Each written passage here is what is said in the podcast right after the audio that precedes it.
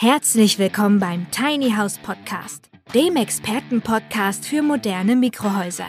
Von und mit Peter L. Pedersen. Wir bringen Ihnen die Vorteile von Minihäusern näher und sprechen mit Fachleuten aller Sparten. Und wir erklären Ihnen, welche baulichen, technischen und rechtlichen Voraussetzungen zu erfüllen sind, damit Ihr Traum vom Tiny House in Erfüllung gehen kann.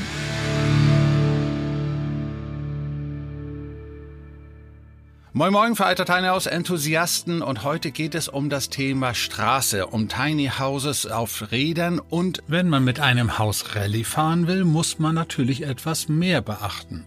Ja, und was liegt da näher, als mit einem absoluten Fachmann zu sprechen, der selbst solche Anhänger prüft und dann auch abnimmt. Und dafür habe ich von der Kraftfahrzeugüberwachungsorganisation freiberuflicher Kfz-Sachverständiger oder in Kurzversion KÜS den Lars Krüger aus Düsseldorf am Apparat. Moin, Herr Krüger. Hallöchen, guten Tag.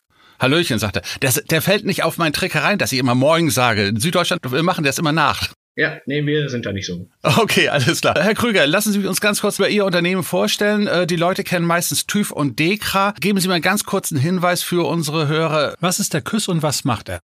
Es gibt die KÜS, es gibt die DEKRA, es gibt die GTÜ, das sind alles anerkannte Überwachungsorganisationen, die staatsentlastend arbeiten und für den Staat halt die Hauptuntersuchungen, die Einzelabnahmen ähm, und diese ganzen Geschichten halt durchführen. Und da bin ich quasi Franchise-Nehmer von der KÜS jetzt in diesem Fall und ähm, betreibe hier in Düsseldorf eine Prüfstelle und fahre aber auch durch Angestellte betreut in Werkstätten, mache da die Hauptuntersuchung vor Ort und ähm, ja, jetzt so seit einem Jahr ungefähr machen wir auch die Einzelabnahmen, sprich Leute bauen sich irgendwas selbst und ich gucke dann, ob wir das auf die Straße bringen können oder nicht. Also im Klartext, der Kunde kann alternativ auch zu Ihnen kommen und bekommt dort den gleichen Service wie bei TÜV oder DEKRA. Nee, ich glaube, die bekommen bei uns einen besseren Service. okay, gut. Dann haben wir auch das geklärt. So, wir sprechen über Einzelabnahmen. Das geht ja hier um Tiny Houses, also um Pkw-Anhänger bis maximal 12 Meter Länge. Ich habe noch keinen gesehen, der so lange gebaut hat. Aber das heißt, wir sprechen über einen sogenannten Hybriden, Wohngebäude und Fahrzeug zugleich. Das Baurechtliche wollen wir heute nicht besprechen. Wir wollen nur das Straßenzulassungsrechtliche besprechen. Und für mich ist ja immer wieder faszinierend, wenn irgendein Möbelbauer, der gestern Flurkommoden gebaut hat, jetzt glaubt, Hochgeschwindigkeitshäuser Karosseriebau zu betreiben. Was sind da so Ihre Erfahrungswerte zu diesem Thema? Ja, das äh, ist meistens sehr heimelig und schön von innen und ähm, gefällt mir auch immer ganz gut, aber ja, ist für mich kein, kein Fahrzeug, ähm, was ich für den Straßenverkehr, also in der Regel kein Fahrzeug, was ich für den Straßenverkehr so in der Kombination dann abnehmen würde. Das heißt, Sie bekommen auch solche Anfragen auf Zulassung und die schicken Sie dann wieder nach Hause oder wie? Leider ja, nicht nur Anfragen, sondern es kommen auch ähm, Leute vorbei, die ihren Plateauanhänger äh, aufgerüstet haben, ja, zu einem vermeintlichen Rolling Tiny House ähm, und wollen dann eigentlich nur TÜV für den Anhänger haben, also ohne den Aufbau, weil der Anhänger ist eingetragen, Plateauanhänger, Höhe 700 Millimeter. Äh, und wenn man sich dann den Aufbau also die Ladung ja eigentlich dann anschaut, dann sagt man, nee, es ist keine Ladung. Und dann sagt er, ja, aber für mich ist das Ladung, ich möchte ja nur TÜV auf den Anhänger. Und auch das lehnen wir dann ähm, in der Regel ab, weil er hat dann eine neue HU-Plakette auf, auf diesem Anhänger, fährt und wenn dann was passiert, würde er bestimmt auch sagen, ich habe doch letzte Woche erst TÜV gekriegt, der hätte mir doch auch sagen müssen, dass meine Ladung nicht richtig befestigt ist oder dass es keine Ladung ist oder dass es halt äh, sonstige Auffälligkeiten da gibt. Jetzt wollte ich eigentlich das Thema Ladung ganz zum Schluss bringen, weil ich das natürlich für einen besonderen Trick halte, den so mancher Hersteller in Osteuropa, aber auch in Deutschland praktiziert. Und wir hatten ja einen Fall kurz vor der polnischen Grenze bei Görlitz. Dort sind ja drei polnische Anhänger hier rübergekommen, die sind angehalten worden. Und da war es dann so, dass tatsächlich ein Punkt war, dass die Ladung vom Fahrer nicht abgenommen werden konnte, also nicht gelöst werden konnte. Ja, Pech gehabt, ne? genau. Ja, richtig, genau, ist dann keine Ladung mehr. Und äh, ja, an der Stelle wird dann meistens die Fahrt komplett unterbrochen. Meistens stimmen dann auch die Maße nicht ne, von, von, den, von der Ladung oder von den Gesamtfahrzeugen. Und äh, wenn dadurch dann eine Verkehrsgefährdung irgendwie ausgeht, dann, dann stellen die, dann, dann bringen die es eigentlich nur noch irgendwie in, in Sicherheit an Straßenrand, auf die Autobahnraststätte oder sonst wo und dann muss erstmal geschaut werden, wie geht es weiter. Das war genau der Fall. Das, was Sie gerade ansprachen. Erstens hat er es überbreit, ich glaube sieben Zentimeter. Dann hatte es 380 Kilo Übergewicht. Dann haben sie noch eine Feuerstätte im Tiny House eingebaut und das Ganze war dann angeblich Ladung, aber es konnte nicht gelöst werden. Wie sieht die Haftung denn eigentlich aus, wenn so ein Fahrer dort erwischt wird? Weil der Hersteller hat es ja leicht. Er sagt, äh, wenn du mit der Ladung fährst, ist ja deine Schuld. Ja, genau. Also zuerst mal wird der Fahrer belangt, dann wird aber auch äh, geschaut, ähm, wer hat äh, die ähm, Fahrt beauftragt. Ist, ist vielleicht der Auftraggeber, hat das wissentlich vielleicht gemacht und dann wird er natürlich auch mitbelangt. Ähm, ja, so gesamtschuldnerisch würde ich dann sagen. Okay. Wie kriegt man eigentlich so ein vier Meter hohes Gefährt, das auf eigenen Rädern transportiert wurde, dann wieder von der Autobahn weg? Man darf es ja nicht mehr auf eigenen Rädern transportieren, weil die Betriebserlaubnis erloschen ist. Man muss ja einen Tieflader haben, oder? Ja, je nachdem. Wenn man die Ladung dann da noch runter bekommt, dann kann man natürlich die Ladung irgendwie auf, auf ein LKW-Fahrgestell oder so ähm, umlagern und da sichern und transportieren und den, den Anhänger, diesen Plateauanhänger dann wieder separat. Ähm, oder halt, äh, wenn die Maße eh schon grenzwertig hoch waren und dann kommt ein Tieflader dazu, dann äh, fällt das ja unter der Schwertransport, unter den Schwertransport. Und äh, da muss man schauen, dass man eine Ausnahmegenehmigung beantragt bei den jeweiligen Bezirksregierungen von den Bundesländern. Dann wird aber auch die Fahrtroute genau vorgegeben, wegen Brückenhöhen, Kurven ähm, und, und was sonst alles noch für Unwegsamkeiten da auftreten können. Und äh, ja, das dauert dann ein bisschen, bis man da die Genehmigung bekommt und ähm, dann kann man es im besten Fall wieder zurückbringen. Wird aber teuer. Und es, es dauert lange, nicht wahr?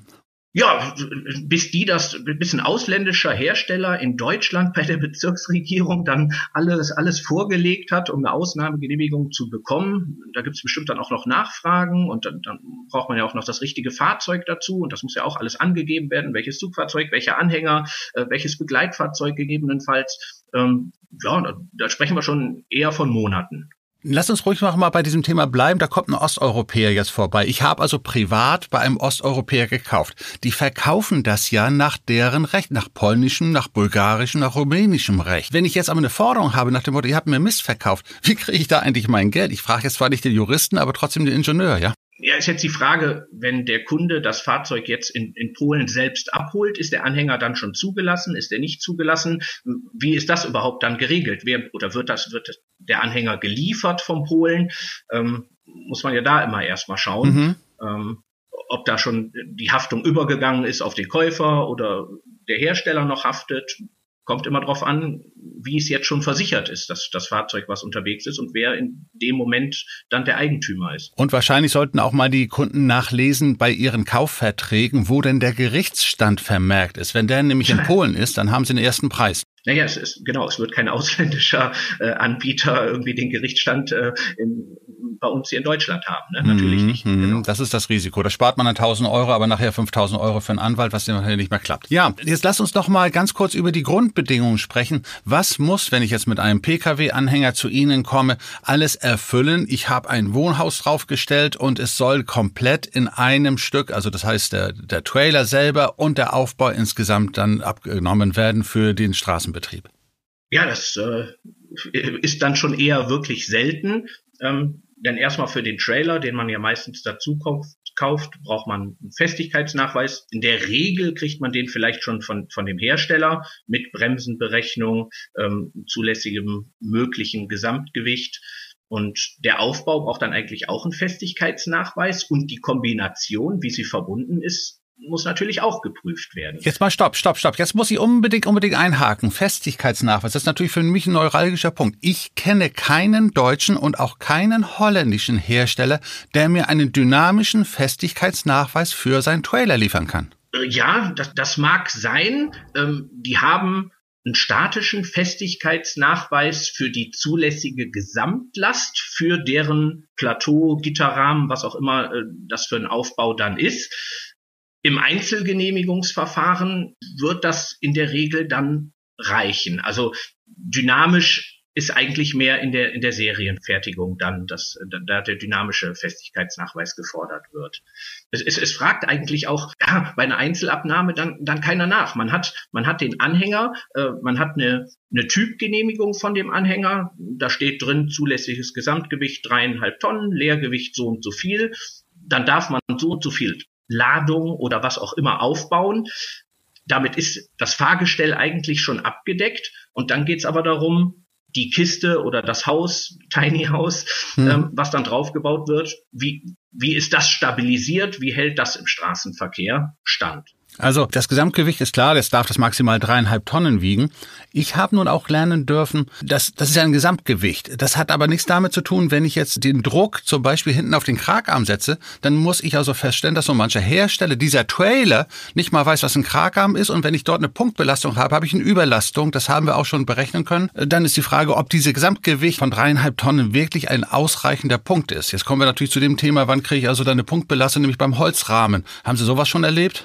Ja, Punktbelastung würde man nicht nur beim Holzrahmen, kriegt man vielleicht auch bei einem Stahlrahmen oder ja. bei, bei einer Kiste, die draufgestellt ist, dass die nur auf dem Aus, auf den Außenkragarmen äh, des, des Anhängers halt draufsteht und somit auch nur dort außen belastet wird. Ja. Und dann haben wir im Außen, im, im, im schwächsten äußeren Bereich, haben wir dann die vollen zwei Tonnen, 2,2 Tonnen oder so, wenn so ein Anhänger 700, 800 Kilo wiegt. Ähm, und wenn das dann schön auf der Straße dynamisch angeregt wird, also immer schön schwingt, oh ja. ähm, dann kann man, kann man, kann sich eigentlich jeder vorstellen, dass diese Kragarme, die rausstehen in der Schweißnaht, immer gut belastet werden und vielleicht auch irgendwann dann anfangen, da einzureißen, ja.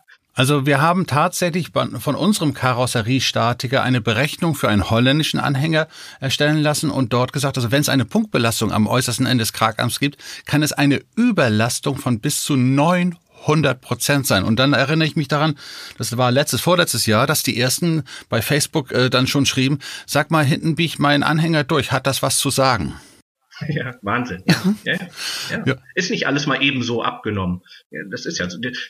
Ist schön gebaut, sieht toll aus, aber äh, ich gebe denen ja dann für ihr Gesamtkunstwerk eine Straßenzulassung und vom Prinzip her dürften die ja jeden Tag damit äh, Düsseldorf, ähm, äh, Rostock und, und zurückfahren. Und das geht einfach nicht, ne, in der Regel. Ja, nun kommen wir genau zu dem Punkt äh, Holzrahmenkonstruktion. Sie haben mir mal so im Vorgespräch den Hinweis gegeben, äh, Holzrahmenkonstruktionen sind nicht für die dynamische Belastung geeignet. Können Sie das ein bisschen ausführen? Ja, Holzrahmenbau ist, ist eine schöne Bauweise. Selbst unser Privathaus ist im Holzrahmenbau gebaut. Das steht statisch schön auf einem, auf einem Fundament und wird im besten Fall nicht dynamisch belastet. Ähm, beim Anhänger ist es nun mal so, dass wir die dynamische Belastung durch die Anregung der Straße haben und wie verbinden die die ganzen Holzbalken? Die bauen ein Fachwerk, das wird in der Regel verklebt und verschraubt, verkeilt. Ähm, das ist in dem Moment eine ganz stabile Kiste, kann man sich vorlehnen, passiert nichts. Ähm, aber wenn man jetzt sich vorstellt, das Holzhaus steht auf einer Rüttelplatte und würde da einfach zwei, drei Tage drauf angeregt, wäre eigentlich jede jede Verschraubung, ähm, jedes, jede Ecke würde sich mit der Zeit der Kleber aufkrecken. Ähm, die Schrauben, das Holz äh, ist, ist dynamisch, das ähm, zieht sich, das, das staucht sich, dadurch werden die Verschraubungen lose. Im besten Fall haben die natürlich auch keine Spackschrauben oder so verwendet, äh, sondern schon Schlossschrauben, die das aneinanderziehen. Aber da müsste man für eine Straßenzulassung fast reinschreiben, ähm, alle 500 Kilometer sind alle Verschraubungen der Balken zu überprüfen und gegebenenfalls nachzuziehen. Das geht aber auch nur bis zu einem gewissen Grad. Danach ist das Holz so, so flach gedrückt, dass es dann auch wieder keine Kraft mehr übernimmt. Also es geht eigentlich nicht wirklich, dass man eine Holzrahmenkonstruktion ähm, gegebenenfalls auch noch mit, mit Spanplatten oder Nut- und Federprofilen außen äh, verkleidet, äh, dauerhaft auf der Straße bewegt und es die gleiche Festigkeit behalten soll, ähm, wie wenn wenn es irgendwo steht. Das geht nicht. Also wir erleben das gerade dahingehend, wir haben jetzt die ersten Produktionen, die nach Griechenland, nach Kreta rausgehen. Und zwar auf dem Landwege über den Balkan bis nach Kreta. 3000 Kilometer. Spätestens da, stelle ich zumindest fest, werden die äh, Gesprächspartner nervös und sagen, ja, das kann er nicht mal aushalten. Also klar, gerade mal um die Ecke vielleicht noch, aber 3000 Kilometer, das endgültig Schluss, dann bricht es tatsächlich zusammen. Wer haftet denn eigentlich dafür, wenn jetzt so ein Ding auf der, auf der Straße verunfallt? Also ich habe ja nun gelernt, dass äh, äh TÜV Dekra, KÜS nicht prüfen, ob es auf der Straße hält. Aber irgendjemand muss doch dafür haften, wenn irgendwas schief geht, wenn da Personenschäden auf der Autobahn noch entstehen. Wir prüfen nicht die, die Festigkeit im, im, im wirklichen Sinne, das ist schon richtig, aber ähm, wir, wir müssen ja die Paragraphen der Straßenverkehrsordnung abarbeiten, um so ein Fahrzeug abzunehmen. Ähm, und da gibt es bei den allgemeinen Bestimmungen den Paragraph 30 und 30c und Paragraph 30 sagt halt aus, dass ähm, keine Gefahr von dem Fahrzeug dauerhaft im Straßenverkehr ausgehen darf. Ähm, es darf nichts ermüden, was zu einer Gefährdung führt. Ähm, und ja, das ist so der, der Paragraph, der, der eigentlich schon, schon alles sagt. Ich, ich müsste aber, wenn ich es abnehme, du kannst jetzt die nächsten 20 Jahre damit jeden Tag auf der Autobahn fahren. Und dementsprechend bin ich da sehr zögerlich ähm, mit, mit den Abnahmen und äh, verweigere sie eigentlich immer. Das, ich, ich, ich sehe Abnahmen von anderen Organisationen, die es dann schon mal machen und da steht dann drin zulässige Höchstgeschwindigkeit 62 kmh. Das machen die deswegen, damit ja. er ähm, auf Bundesstraßen und, und Autobahnen fahren darf, wo mindestens 60 vorgeschrieben ist. Da sagt er, naja gut, komm, mit 62 kmh wird er schon nicht so oft fahren und auch vorsichtig und umsichtig und nicht so lange ja, muss man sich überlegen, ob man es macht oder nicht. Ne? Letztendlich hänge häng ich bei jeder Einzelabnahme voll in der Haftung und ähm, ja, das möchte ich nicht und das, das ist das Geld nicht wert. Ne? Also wollen wir gemeinsam sagen, liebe Kollegen, Prüfingenieure, passt auf, wenn ihr Holzrahmenkonstruktion auf dem Anhänger habt, lasst die Finger davon und macht, gebt keine Zulassung. Aber es ist ja schon oft genug ja. passiert, leider Gottes. Ja, ja es, es, es mag vielleicht auch aus Unwissenheit kommen. Das, das Thema ist ja, ist ja noch nicht ähm, ganz so alt und wenn man davor klopft, sich davor lehnt, daran zieht, ist das ja auch erstmal eine ganz stabile Kiste und dann sagt er noch, ach, ich habe da so und so viel Balken drin und quer verstärkt und längs. Ähm, das, das ist ja auch alles in Ordnung. Aber ähm, ja, ich, ich persönlich, wenn man sich ein bisschen damit beschäftigt, und so habe ich sie ja auch kennengelernt. Ich sollte den ersten abnehmen äh, und habe im Internet dann gesucht, ja, ich, ich brauche ich brauch einen Festigkeitsnachweis hm. und habe dann gegoogelt, Tiny Houses, so fängt man dann halt an, wenn man das noch nie gemacht hat. Ja, klar. Ähm, und so bin ich ja von, von einem Jahr ungefähr auf Sie gestoßen, ähm, weil ich dann gesehen habe, Sie waren der einzige Hersteller, der einen dynamischen Festigkeitsnachweis für das Gesamtkonstrukt, für den Gesamtrahmen, also Rahmen plus Rahmen und Außenhülle von dem Haus hat. Ähm, und da hatte ich Sie ja so unverschämterweise angeschrieben und gefragt, äh, können Sie mir den mal zur Verfügung stellen, ich wollte mir das mal anschauen. Ne?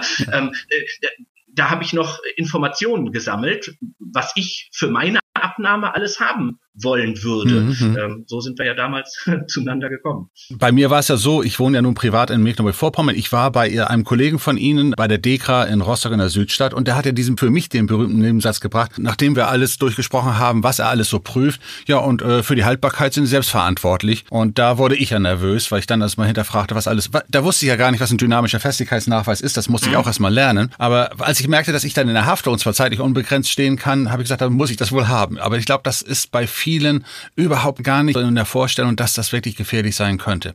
Ich habe einen anderen Punkt, der auch so langsam aber sicher durchkommt, sind die Fenster. Ich, ich sehe es immer noch, dass auch Tiny House abgenommen werden mit Fensterglas.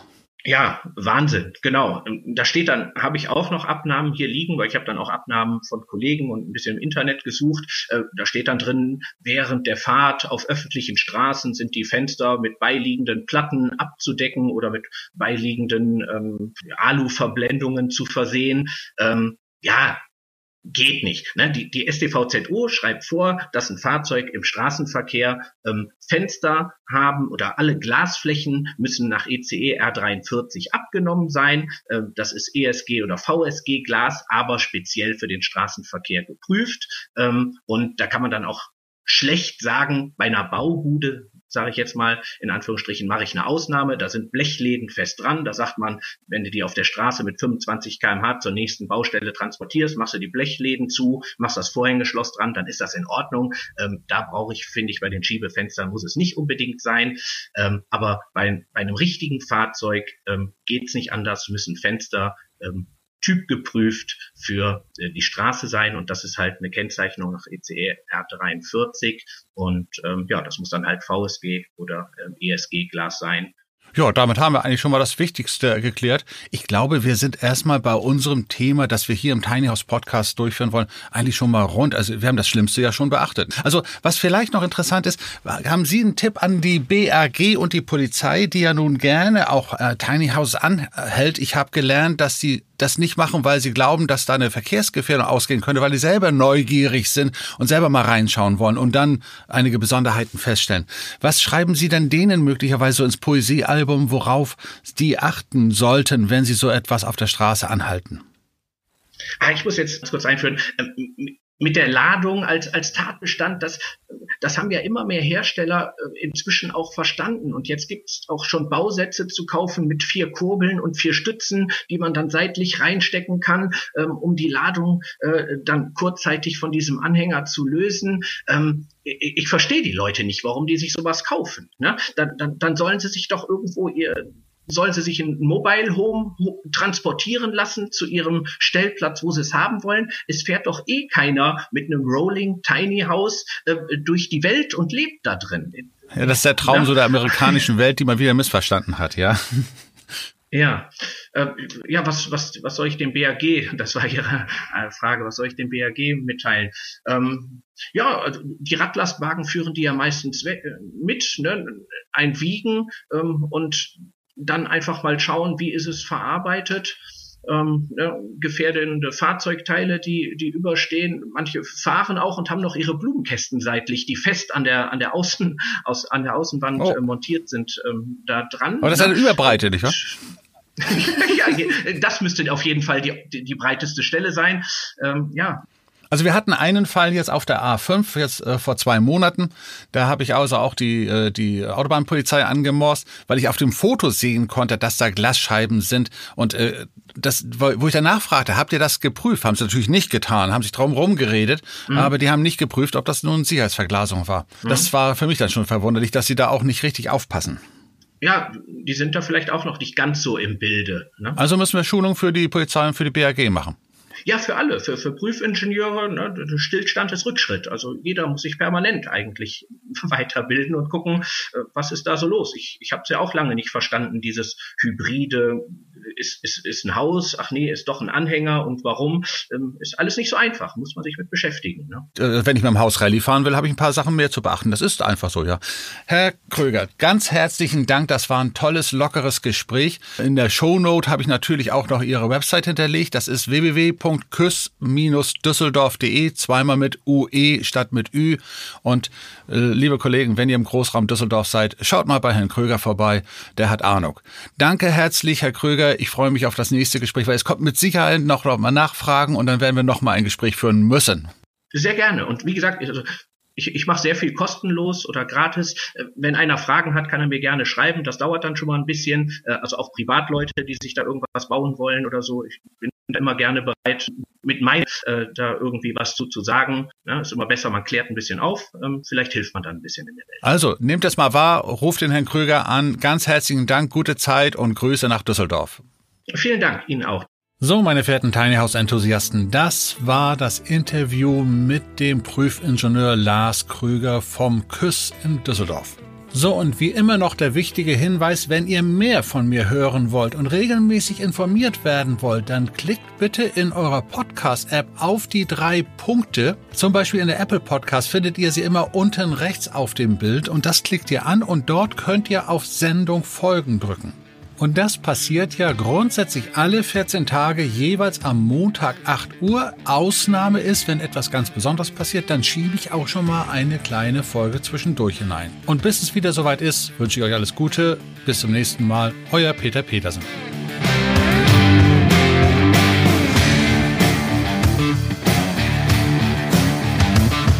Der Tiny House Podcast ist eine Produktion der Berufsakademie Mecklenburg-Vorpommern in Zusammenarbeit mit der Rolling Tiny House GmbH.